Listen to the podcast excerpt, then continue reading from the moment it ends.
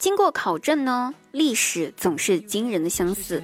比如说，三十年前，你拿着一个大哥大在路上打电话，路人都会回头看你，还会对你说：“哇，好屌哦。”而三十年后的今天，你拿着一个大哥大在路上打电话，路人还是都会回头看你，还是会对你说：“哇，这人真屌。”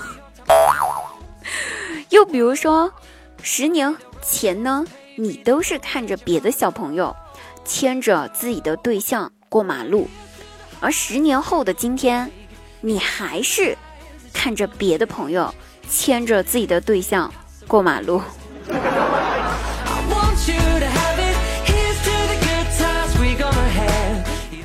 开心听滴答，不开心更要听滴答。大家好，您现在收听到的是滴答姑娘为您带来的喜马拉雅独家冠名播出的节目《小海场》。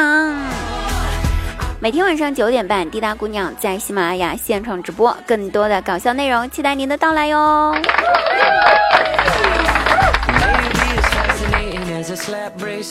其实吧，追女生这种事情，真的是需要天赋的，旁人学不来。我表弟呢是住孤生的体质，大家都知道，但是我大外甥不是呀。我大外甥，我告诉你，那可是精明的很。这不，他们学校啊过年了要举办运动会，他呢就让姐姐给他准备了好多好多的吃的，什么饮料啊、瓜子呀、花生啊、爆米爆米花呀、巧克力呀，一大堆。那我就问他，我说外甥呀，你有没有参加这个呃运动？又没有什么运动项目要参加的，你为什么要准备这么多吃的呀？啊？然后他说，小姨，这你就不懂了吧？在运动会那一天，我们学校里面会来好多好多平常时间看不到的漂亮的小姐姐，还有他妈，还有他们的妈妈。这个时候呢，我就用好吃的去讨好他们，还有他们的妈妈，不就行了吗？哇，我只能说大外甥啊，你前途无量啊！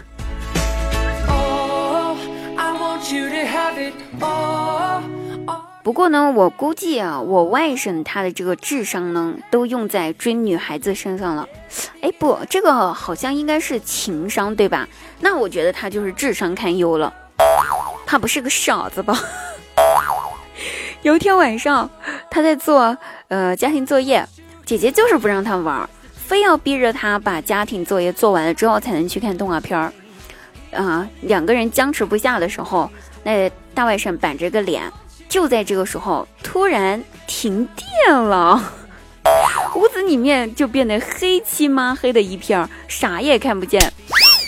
然后呢，我大外甥顿时高兴了起来，把作业一推，跑到客厅去打开他的电视机。我想说，哎，我这外甥，估计这智商，随他吧。随他吧，随他吧，他啥也没有办法。有一天啊，我突发奇想呢，想考验一下我和我爸爸之间的感情是否深厚，我就问我爸：“爸，如果我欠了别人一个亿？”你还会认我这个女儿吗？我爸呢想了一想，回答说：“闺女儿啊，如果真的发生这种事情的话，我给你两个亿。”哇！我一听啊，眼泪纵横啊！我真的没有想到我爹对我这么好，而且还这么不离不弃。可是我还没有感动完，我爸又接着说：“我给你两个亿。”一个回忆，一个记忆。啊啊啊好嘞，这就是要断绝父女关系的意思呗。我怕我真的是垃圾堆里面捡来的吧，不是亲生的。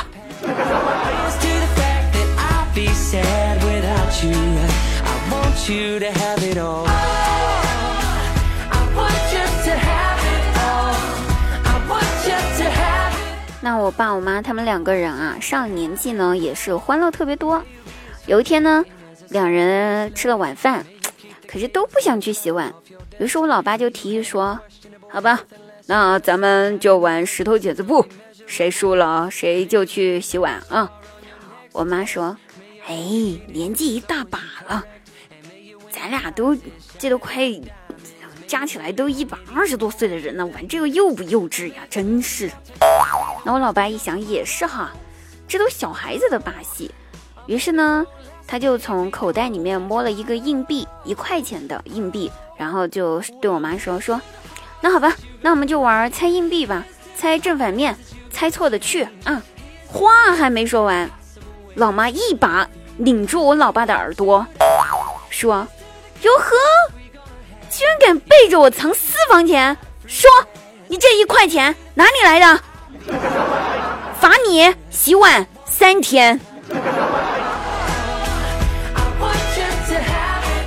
好家伙，这套路，反正我是不敢惹我，我是真的是不敢惹我妈我爸，要不你再惹惹。好了，本期节目呢又结束了，大家去找滴答姑娘玩去吧，再见，嗯。